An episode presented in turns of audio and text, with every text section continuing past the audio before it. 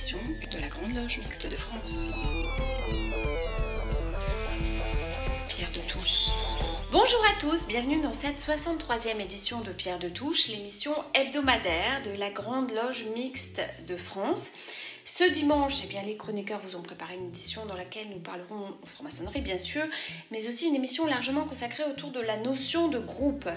Une édition dans laquelle il sera aussi question d'humour et de fête, d'eau et de devoir. Et puis, nous parlerons de James Bond. Vous écoutez Pierre de Touche, nous sommes ensemble pour une heure. Pour la chronique Histoire de franc-maçon, Sylvie Lication s'est intéressée cette semaine à Pierre Dac, une chronique qu'elle a intitulée Un humoriste debout dans la tempête, une chronique où il est question de fraternité, d'humour et d'autodérision. Écoutons Sylvie Lication.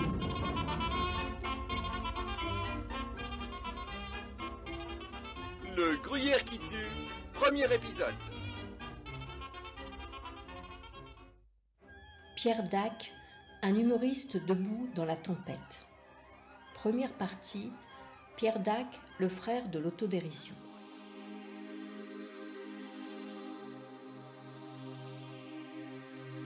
L'humour, c'est une arme magnifique. Ça permet de tenir le coup dans les moments les plus tragiques et les plus dramatiques, disait-il. Pierre Dac savait de quoi il parlait.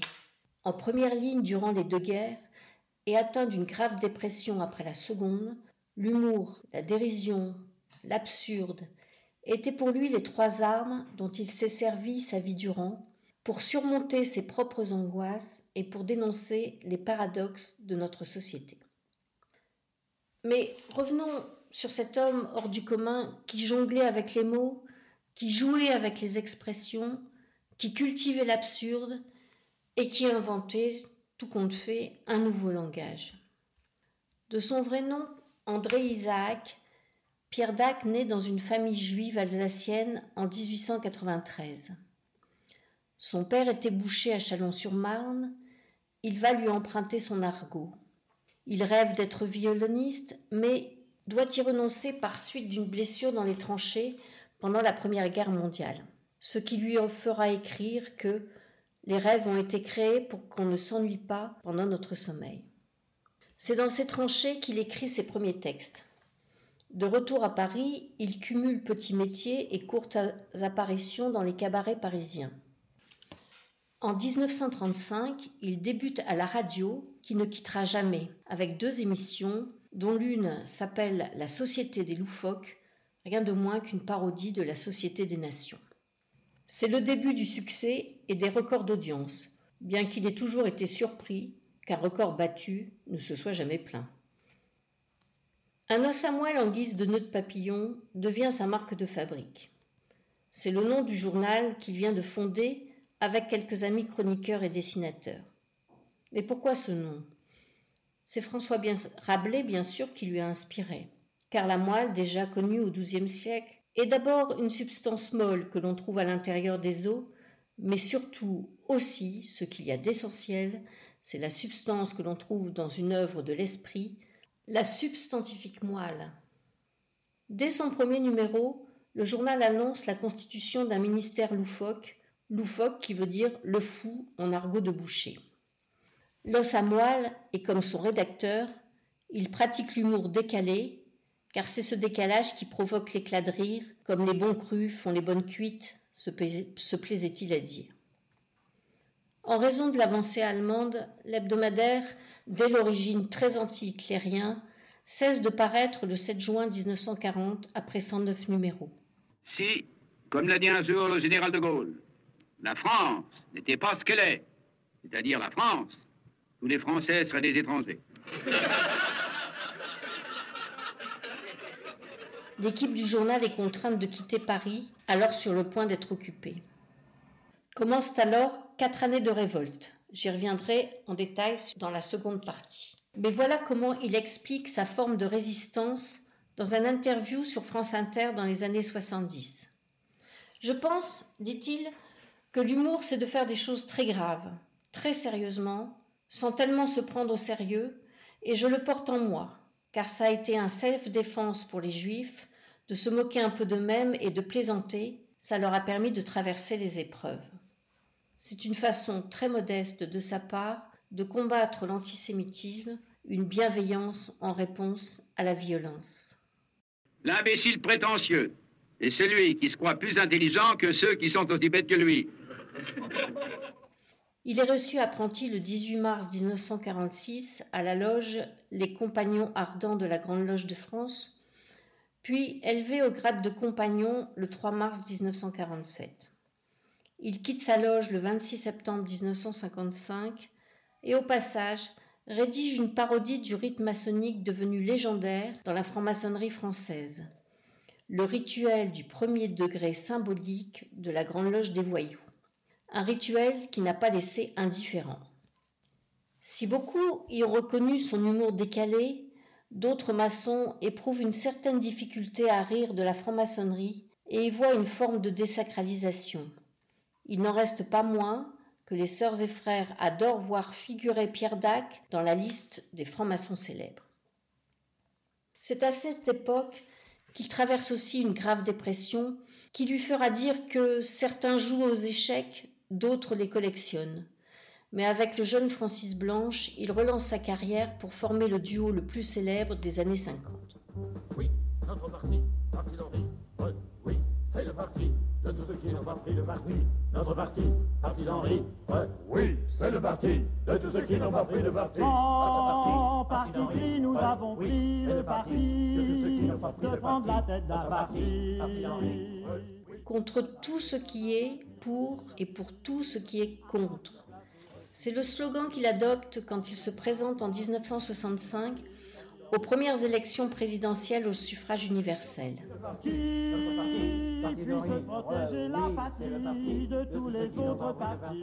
Pierre Dac se dit l'homme d'un seul parti, celui d'en rire.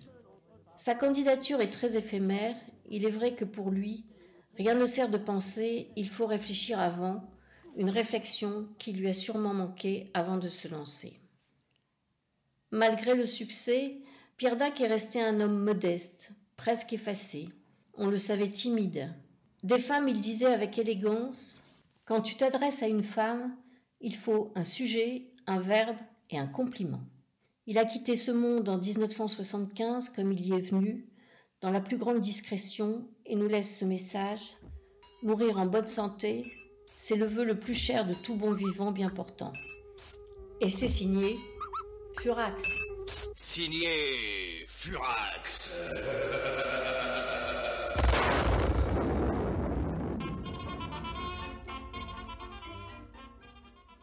Alors nous savons que les devoirs ont fait très tôt de chacun de nous des êtres éduqués et conscients de nos obligations, prêts à affronter les défis de la vie profane, mais la voie initiatique que nous avons choisie par ailleurs nous fait approcher une toute autre dimension du devoir.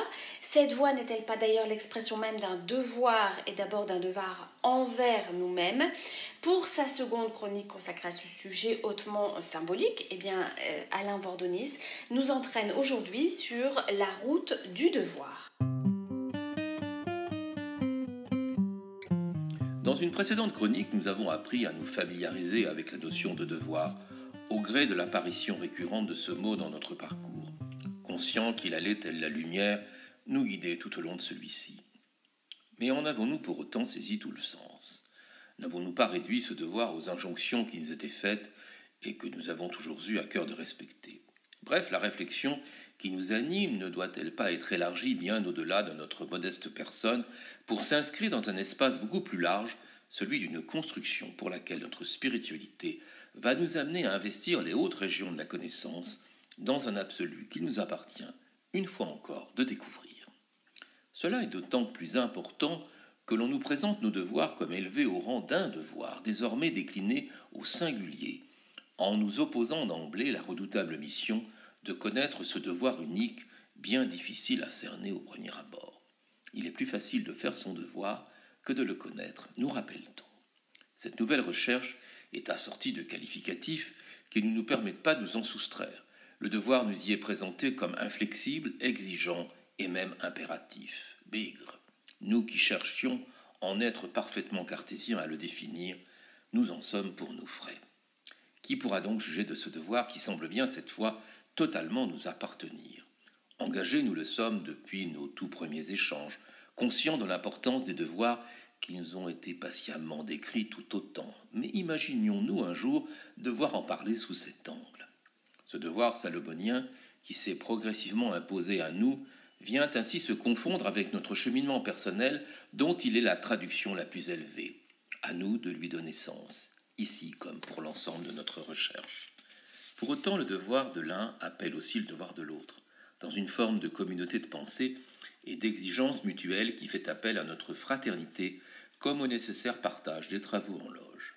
Ce devoir, devenu un défi permanent lancé à nous-mêmes par nous-mêmes, exalte la valeur travail et la persévérance à laquelle nous avons été très tôt invités. Il nous donne également l'espérance la plus motivante, celle de traduire en actes ce que notre esprit aura su percevoir comme le plus haut. Désormais, nous seuls en possédons la clé. Nous avons la responsabilité de concevoir ce que ce devoir aussi mystérieux qu'immense peut bien receler. L'on nous y invite à devenir d'une certaine manière des connaisseurs du devoir. En route donc, les compagnons du devoir. Le sentier est encore long et même fleuri et printanier, il convient de ne pas trop nous y attarder si nous voulons être au rendez-vous avec nous-mêmes, avec cette autre aspiration qui nous est si chère, connaître la vérité dont nous avons déjà parlé précédemment. Sur la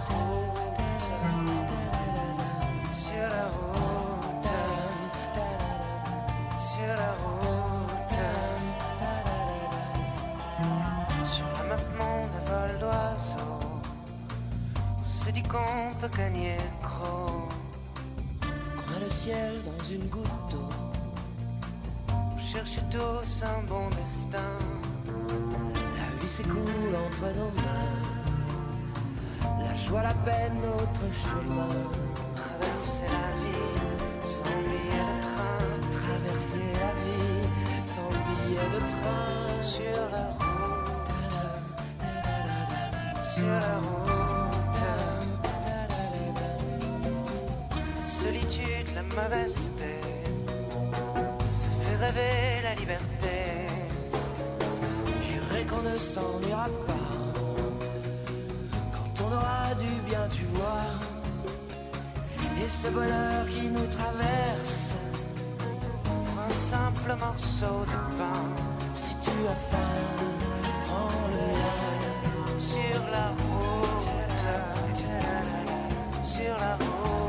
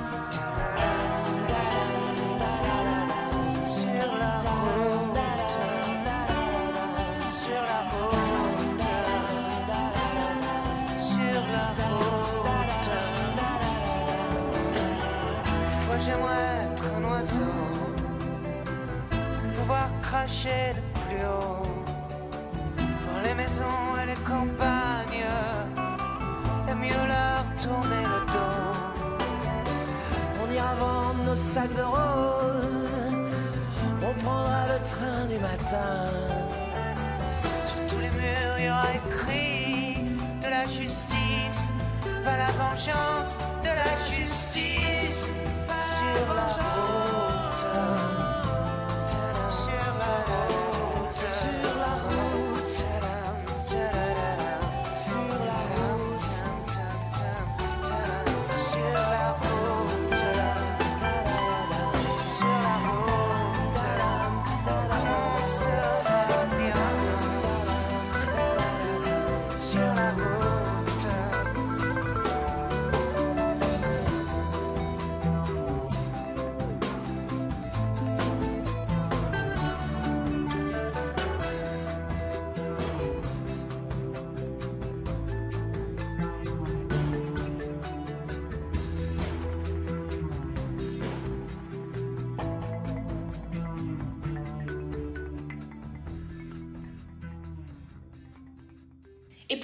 la chronique d'Alain de Nice, la chanson de Jean-Louis Aubert et Raphaël, Sur la route. Pierre de Touche. Pour sa nouvelle chronique Psychophilo, Michel Baron a souhaité évoquer le groupe et en particulier l'illusion du groupe, une chronique qui, euh, comme souvent, donne à réfléchir. Michel Baron. Bonjour. Nous avons l'habitude de vivre en groupe, nous prônons même notre vie autour des groupes, mais est-ce que ce n'est pas une illusion, le groupe? Si ce n'est pas toi, c'est donc ton frère. Joseph Conrad, dans un de ses ouvrages, nous dit Tous les hommes sont frères et, comme tels, savent trop de choses sur leur compte réciproque. Lors d'une randonnée dans les Hauts-de-France, nouvelle dénomination de la mode, nous fîmes halte devant une fort belle église romane sur laquelle des traces de la révolution de 1789 étaient encore visibles. Il convient toujours de préciser l'année de la révolution en question en regard des multiples guerres civiles dont les Français sont friands. Euh, ceci étant noté, donc sur le fronton figurait un, fier slogan et une menace déguisée. Liberté, égalité, fraternité ou la mort. Ou la mort. J'ai appris par la suite d'ailleurs que ce slogan était extrêmement répandu sur tous les édifices publics. Nous n'avons conservé que les trois premiers, mais le ou la mort, euh, étant lié notamment au dernier, à la fraternité, est quelque chose de tout à fait intéressant. Ainsi, si nous refusions d'être le frère de l'autre, nous risquions de perdre la tête fraternité un petit peu envahissante. Être le frère de quelqu'un peut sembler assez souvent contre nature. Saint Augustin nous ramène à la haine fratricide qui anime l'homme dès sa plus tendre enfance, là où elle apparaît dans sa brutalité la plus crue. Il sait de quoi il parle car c'est lui qui le met en scène dans les confessions. Lui qui est ce frère qui profite à sa place du sein maternel tellement envié. L'amour est associé à la haine, à la peur de ne plus être choisi, de ne plus être l'unique de l'autre. Dans la plupart des cas, le sujet en doute ou estime qu'il est floué, qu'il n'en a pas assez. On entre alors dans le domaine des compromissions et des ruses propres à l'enfance. Fausse gentillesse, fausse admiration, fausse séduction, afin de mériter de l'autre une réponse à cette demande insatiable d'attention. D'où une réponse fatalement décevante de l'autre qui peut aller jusqu'à l'imaginaire ou à la réalité psychologues de tuer l'autre, l'histoire de Cain et Abel. Cette blessure de l'imparfait, le sujet va tenter vainement de la réparer toute sa vie. Le couple, les relations amoureuses, la famille vont être les instruments présumés de la rustine affective. Mais là aussi, il y a encore des fuites. Dans le fonctionnement rêvé, conflit avec le conjoint, déception que l'autre n'est pas à la hauteur de la demande de complément, déception par rapport à l'imaginaire phallique, à la toute-puissante supposée de l'autre derrière laquelle on s'abritait pour en tirer le maximum de prestige interposée d'image paternelle ou maternelle quand on a affaire à une mère phallique notamment, et que l'on découvre les failles et les inconséquences de ces images idéalisées que nous souhaitions lisses, unifiées et éternelles. Que reste-t-il comme solution idéale qui va nous rassembler dans une harmonie rêvée, un quelque chose qui ne fait plus de trou dans notre narcissisme quand nous imaginons que l'autre et nous, c'est la même chose, surtout quand on supposait l'autre d'être le rempart de nous-mêmes, la même peau, dure comme fer, tout en nous avouant qu'il est parfois insupportable d'être sous la protection de quelqu'un, d'être le second.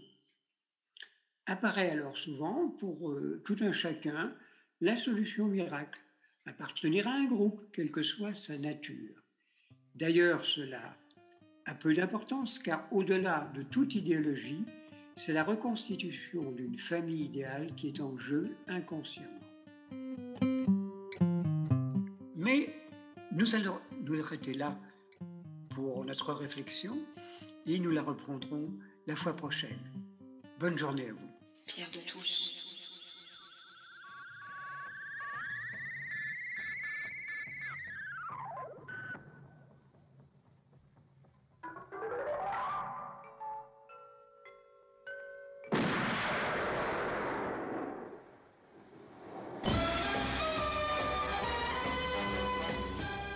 Le nouveau film de James Bond est sorti cette semaine, Mourir peut attendre, Pierre Yana a été lui aussi sensible aux sirènes de James Bond, comme il le précise, et nous en livre une analyse percutante à partir d'un ouvrage intitulé Les cinq secrets de James Bond.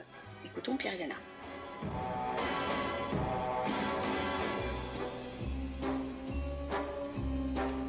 James Bond.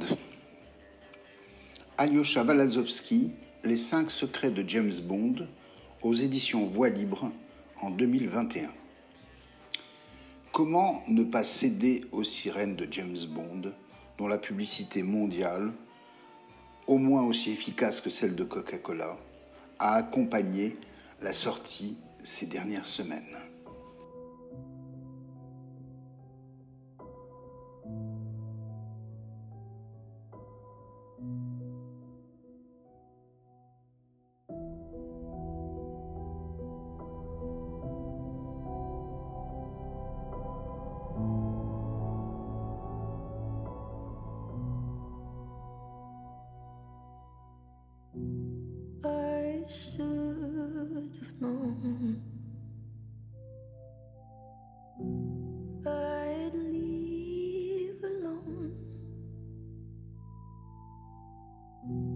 Just goes to show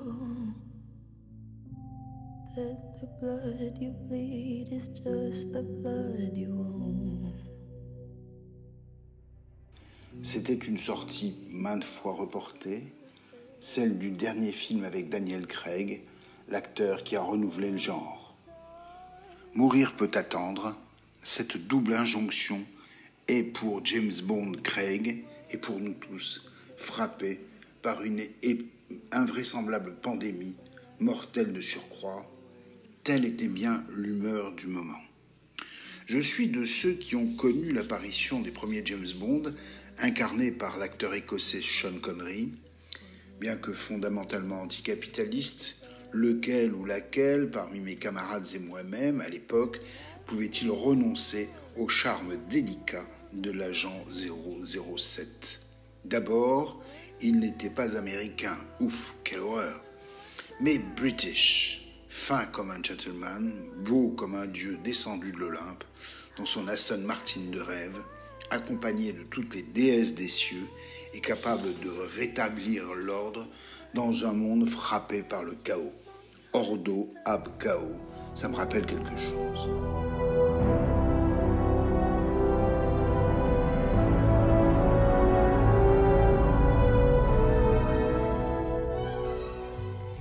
Au fil des temps et des changements d'acteurs, la saga était devenue un peu ennuyeuse, tant les gadgets ou la publicité explicite l'emportaient sur le combat contre le mal. Le mal lui-même évoluait. Il avait pris, hélas, le visage effrayant de l'actrice Lotte Lenya, interprète magnifique de l'opéra de Katsu de Kurt Weill, son époux, dans Bon baiser de Russie. Il m'avait été difficile d'associer les héros antifascistes, antinazis de la République de Weimar avec le mal absolu, mais soit je l'avais supporté pour les besoins de la cause Bond. Puis le mal était devenu plutôt médiocre en un lointain rappel de l'ennemi soviétique. Ça tombait bien, nous n'étions pas pro-soviétiques, ce n'était plus de mode. Avec Daniel Craig, excellent acteur, excellent acteur britannique, tout en muscles, avec peu de gadgets, plutôt fidèle en amour, les choses ont changé. Et le genre s'est renouvelé. Allez-y voir.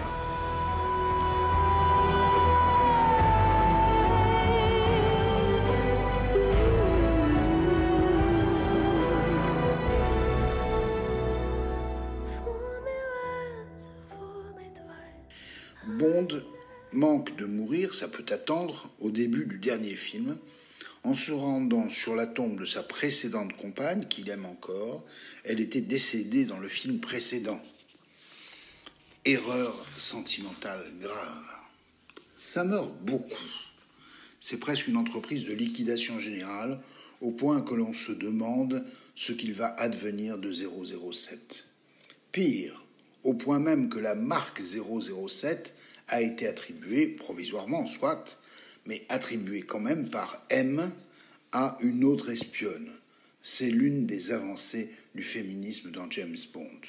Je n'en dis pas plus pour ne pas gâcher la fin, ne pas la spoiler comme on dit aujourd'hui. Mais honnêtement, je n'ai pas regretté le déplacement, dans l'espoir secret qu'il y aura d'autres James Bond après Daniel Craig. Comment pourrait-il en être autrement d'ailleurs? Dans cet univers, James Bondomaniac paraît fort à propos un petit livre du jeune philosophe Alyosha Walazowski aux éditions Voix libre. Le titre en est Les cinq secrets de James Bond, où l'on apprend tout d'abord que l'on peut philosopher sur 007, ce qui n'est pas rien. Mais Roland Barthes et Umberto Eco nous y avaient déjà préparé. Et puis, il y a aussi des choses cachées sur James Bond, enfin révélées dans cet ouvrage très érudit, léger, fin et utile en ces temps de poursuite de la pandémie. Pour rappel, cependant, James Bond est un espion de sa très gracieuse majesté. On se souviendra de l'ouverture des Jeux olympiques de Londres, où James Bond va chercher Elisabeth à Windsor avant de sauter d'hélicoptère avec la reine sur le stade des Jeux olympiques. Coup de génie qui contribue à maintenir la Grande-Bretagne au hit parade des grandes nations mondiales, deux mythes en même temps. On n'a pas ça, nous autres, avec OSS 117. Premier secret donc, la compétition mondiale entre grandes nations n'est plus simplement militaire, mais ludique et sportive. C'est bien la marque de la fin du conflit Est-Ouest, même si des armes terribles apparaissent toujours dans les James Bond. Ceci explique pour autant la carrure d'haltérophile de James Bond Craig. Deuxième secret, 007 est une figure hybride, changeante. Lui, au moins, il sait s'adapter aux aléas du monde, condition sine qua non de la réalisation d'un film mondialisé. Euh, tout ceci est bien sûr à l'opposé de ce qui pouvait être une, une rigidité toute britannique. Troisième secret, l'un des traits repérés est bien la séduction de Bond. Le tantra Mon nom est Bond, James Bond, est la formule magique de la séduction bondienne. Toutes les magnifiques James Bond girls, ce sont des personnalités marketing bien sûr, toutes les magnifiques James Bond girls tombent dans les bras très accueillants du serial lover. Qui plus est, le Casanova est un dandy, une fashion victime, bref, un archétype, sinon un modèle pour la malité, je ne sais pas si ça se dit, la malité mondiale. Quatrième secret, le corps de Bond, et ceci va avec cela, est un corps glorieux, surhumain, qu'il faut bien toujours afficher à moitié nu dans tous les films. Cinquième secret, les James Bond ont une caractéristique particulière. Ils contribuent largement à réinventer de nouvelles identités culturelles, toujours en partant de phénomènes identitaires euh, comme des carnavals, euh, les racines écossaises de Bond, par exemple, pour esquisser des formes mondialisées de la culture. Bref, né anglais, agent du MI6, James Bond est devenu le syndrome de la mondialisation. Pour conclure, Alyosha Balazovski souligne trois traits majeurs de 007. Tout d'abord, c'est un lanceur d'alerte qui souligne la rigidité de sa hiérarchie devant des dangers que lui arrive à décrypter, et il sauve toujours cette hiérarchie du pire. God save the Queen. Deuxième trait, Bond est un anarchiste. Il transgresse toujours toutes les règles pour le bien de la communauté mondiale et même de la CIA.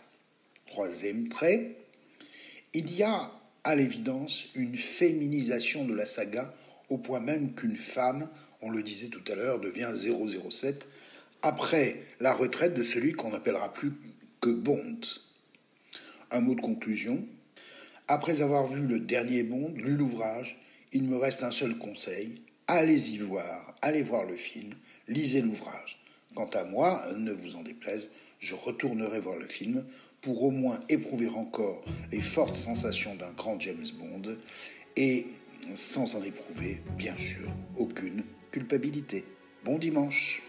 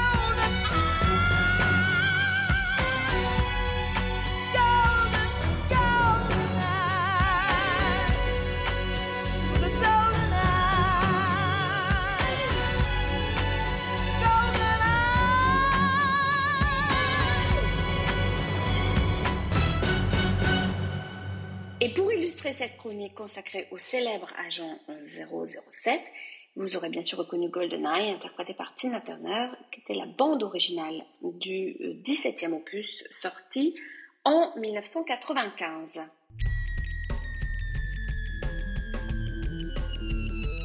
Pierre de Touche, une émission de la Grande Loge Mixte de France. Place maintenant à la seconde et dernière partie de la série de William Bress consacrée à l'eau. Cette semaine, c'est avec l'approche géopolitique que notre chroniqueur aborde cet élément ô combien symbolique et vital.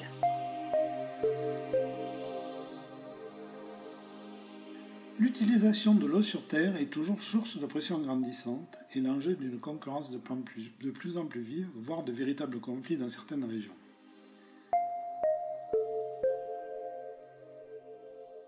Il suffit d'avoir en mémoire par exemple la construction du barrage de la Renaissance sur le Nil en Éthiopie, en amont du Soudan et de l'Égypte. N'oublions pas non plus les travaux qui impactent le Jourdain et le Mékong. Faute de gouvernance et d'investissement adéquats, des milliards de personnes sont aujourd'hui privées d'accès aux services d'eau et d'assainissement.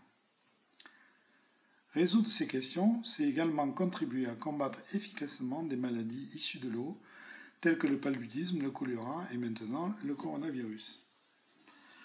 Aujourd'hui, en 2020, l'ONU dresse le constat suivant. 2,2 milliards de personnes n'ont pas accès à des services d'eau potable gérés de manière sûre. 1,4 milliard de personnes vivent dans un environnement de vulnérabilité hydrique, c'est-à-dire demeurent à plus de 30 minutes d'un point d'eau. 4,2 milliards de personnes manquent de services d'assainissement gérés de manière sûre. 297 000 enfants de moins de 5 ans meurent chaque année de maladies diarrhéiques. Les inondations, les sécheresses et les tempêtes ont été à l'origine de près de 90% des catastrophes naturelles. Début 2020, le manque d'eau à l'accès potable, l'assainissement et l'hygiène tuent 1,8 million d'enfants chaque année, ce qui en fait la deuxième cause de mortalité infantile après la malnutrition, sans parler des autres conséquences pour la santé. Autrement dit, plus de 200 enfants meurent par jour dans le monde par manque d'accès à l'eau potable. Depuis 2010, l'Assemblée générale des Nations unies a adopté une résolution intitulée Le droit de l'homme à l'eau et à l'assainissement, dans laquelle elle constate l'importance que revêt l'accès équitable à l'eau potable et à l'assainissement, faisant de cet accès une partie intégrante pour la réalisation de tous les droits humains. D'après les experts, le nombre de personnes affectées par le stress hydrique devrait augmenter de 1,2 milliard d'ici à 2050 pour atteindre 4,2 milliards d'individus et la population totale devrait être à cette époque de 9,5 milliards d'individus. Voilà très sommairement rappeler les défis posés à l'humanité. On le voit, ils sont gigantesques. Et le risque que nous ayons affaire à un manque de hauteur de vue, de courage, de volonté, de ténacité politique est permanent. À défaut, Mère Nature régulera de façon brutale les outrages que nous lui faisons subir. Que ce soit dans les pays développés pour renouveler les équipements et réseaux existants ou dans les pays en développement pour apporter l'eau aux habitants, les défis et les difficultés sont légion, techniques, financières, écologiques. À partir de quelques exemples, je vous, propose de garder en mémoire ces quelques défis. La mafia italienne est fortement soupçonnée de couler en Méditerranée des cargos entiers de déchets toxiques et engranger ainsi des profits substantiels puisque le travail pour lequel ils sont censés être payés n'est pas fait. Au Japon, à Fukushima, c'est la mafia qui prend en charge l'évacuation des déchets. En France, les nappes phréatiques de Bretagne sont largement polluées par le rejet des élevages intensifs. Dans les pays de l'Est, pourrissent plus de 250 sous-marins nucléaires le poids total des matériaux radioactifs devant être retraités dépasse les 150 000 tonnes. Sur les 45 000 barrages construits dans le monde, près de la moitié, 22 000, sont en Chine. Mais les espoirs de solutions sont tout aussi nombreux. Tout d'abord, observons que la science hydraulique est très ancienne. Il n'est que de se rappeler, par exemple, la maîtrise de cet art par les Romains. Regardez les prouesses faites pour la queue d'Uzès à Nîmes, le pont du Gard n'est que la partie la plus visible de cet ouvrage de 50 km qui comportait d'autres solutions tout aussi remarquables que celles des conduites forcées. Plus près de nous, les travaux de Simba Blas et de son fils, qui ont inventé puis amélioré le goutte à goutte, permettent désormais de fournir en quantité juste et suffisante le nécessaire aux plantes et aux cultures. Le sténocara, scarabée présent dans le désert du Kalahari en Namibie, parfois il y a moins de 20 millilitres d'eau par an et jamais plus de 100, a la capacité de récupérer l'eau grâce à un processus unique de condensation des brumes matinales. Sa carapace alterne des bosses hydrophiles amis de l'eau et des creux hydrophobes ennemis de l'eau. Lorsque le brouillard se lève, le scarabée se campe dans la direction du vent. La vapeur d'eau se concentre sur les bosses. Les gouttelettes tombent dans les creux jusqu'à l'orifice buccal. Comment ne pas penser aux Freemen et à leur distille du roman de science-fiction de Frank Herbert? Au Chili, dans les montagnes de moyenne altitude qui manquent désespérément de pluie, les villageois ont imité sans le savoir le scarabée de Nabimi. Une série de grillages en plastique de 4 mètres haut et de 12 mètres de long permet de récupérer 12 millilitres d'eau par jour. Je rappelle aussi pour mémoire les techniques de dessalement de l'eau de mer par osmose. On le voit, la tâche est immense, les risques bien réels, mais je parie sans hésiter sur l'inventivité, le génie de l'homme dans ce domaine. Il ne nous reste plus qu'à titre collectif et individuel à agir avec volonté, constance et détermination pour une eau de qualité pour tous. Notre planète bleue le mérite largement. Quand le désert avance, c'est la vie qui s'en va. La faute a pas de chance, ou Dieu qui nous fout droit. Et le désert avance, plus personne n'y croit. C'est notre déchéance, l'impossible combat. Quand le désert avance, que veux-tu que l'on soit? Les femmes tout avec danse, elles-mêmes n'y croient pas. Dans leurs souvenirs d'enfance, les chasseurs étaient là. Mais le désert avance, le sable devient roi. Et c'est notre souffrance qui coule entre nos doigts dans ces dunes immenses. Qui donc y survivra toi qui viens de France, où l'on oublie qu'on boit, dis-leur ce que tu penses, dis-leur ce que tu vois. Dis-leur quelle est leur chance. Et qui ne la voit pas. Et qu'on meurt d'impuissance. Mais qu'on garde la foi. Que le désert avance sans cette délivrance nous n'avons plus le choix dis-leur que la nuit tombe sur cette affreuse urgence et que c'est sur nos tombes que le désert avance.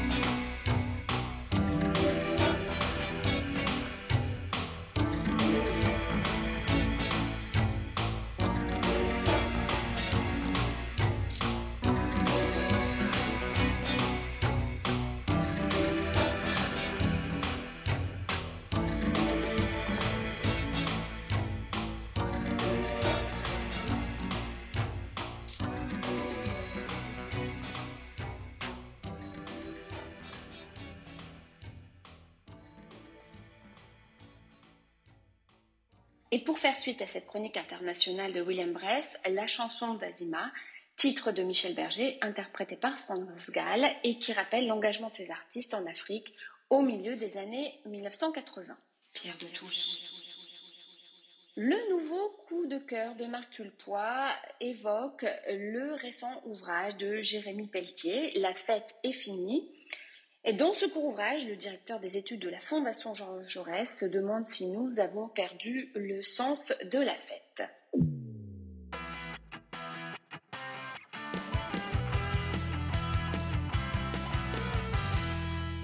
Faisons-nous toujours la fête dans une société soumise à l'injonction de la fête permanente?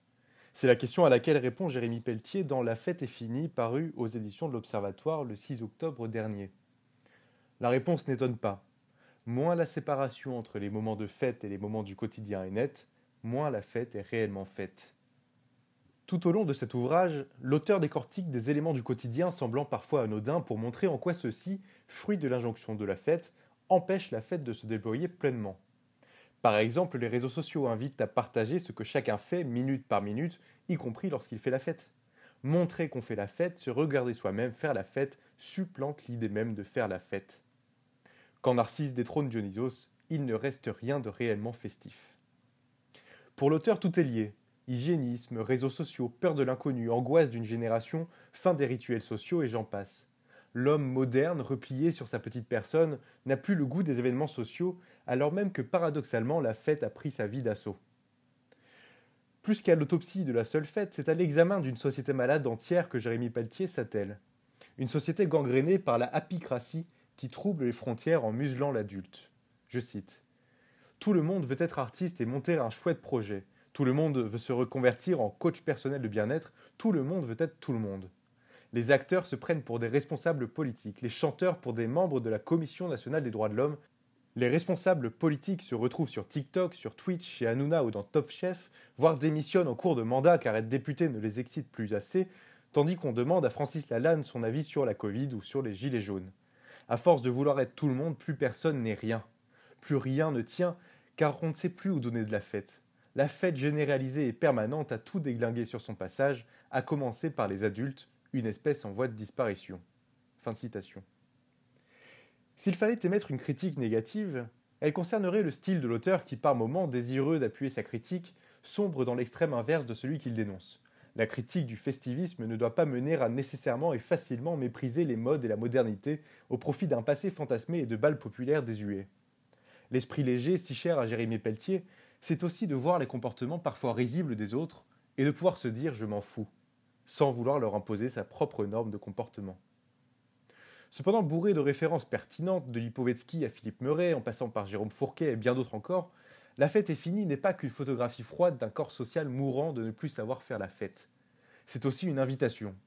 Une invitation à distinguer les espaces de fête et de non-fête, de sérieux et de relâchement, d'adultes et d'enfants. Une invitation à retrouver un esprit léger face aux moralistes en tout genre. Une invitation enfin à la pudeur, une pudeur non destinée à préserver autrui de notre vue, mais destinée à préserver celui qui en fait preuve du danger du narcissisme. Que cette chronique soit aussi une invitation, celle-ci à se procurer cet ouvrage court, clair et pertinent.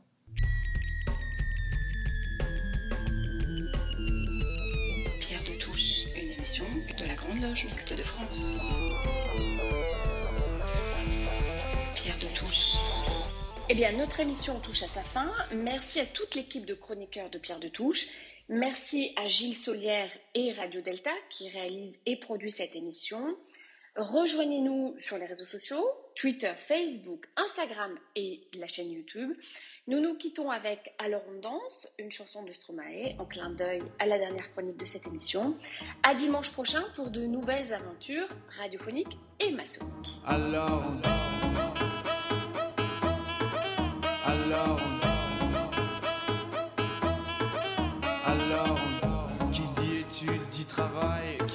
te dit les thunes, qui dit argent dit dépense, qui dit crédit dit créance, qui dit dette te dit huissier, lui dit assis dans la merde, qui dit amour dit les gosses, dit toujours et dit divorce, qui dit proche te dit deuil car les problèmes ne viennent pas seuls, qui dit crise te dit monde, dit famine dit tiers-monde, qui dit fatigue dit réveil, encore sur de la veille, alors on sort pour oublier tous les problèmes, alors on danse. alone.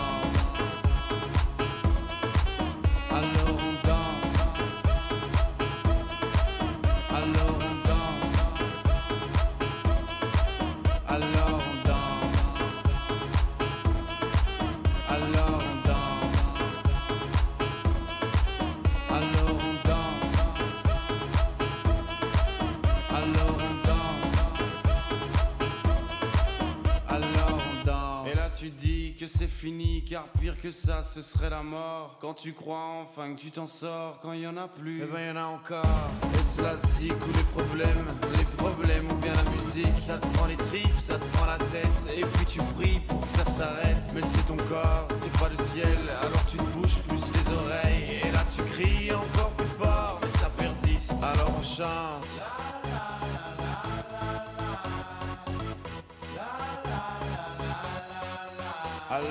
Alors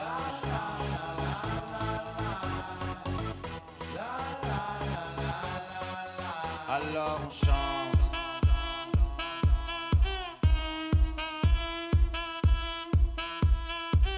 Alors on chante. Et puis seulement quand c'est fini, alors on danse.